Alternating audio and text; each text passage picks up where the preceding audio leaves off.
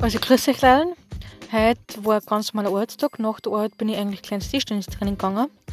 Und jetzt bin ich gerade heimgekommen. Und ja, ähm, eine Freundin von mir von England hat heute Geburtstag. Und ja, und jetzt gibt es ein Abendessen und dann schauen wir, was der Abend so bringen wird. Es wird hoffentlich ein schöner Abend noch.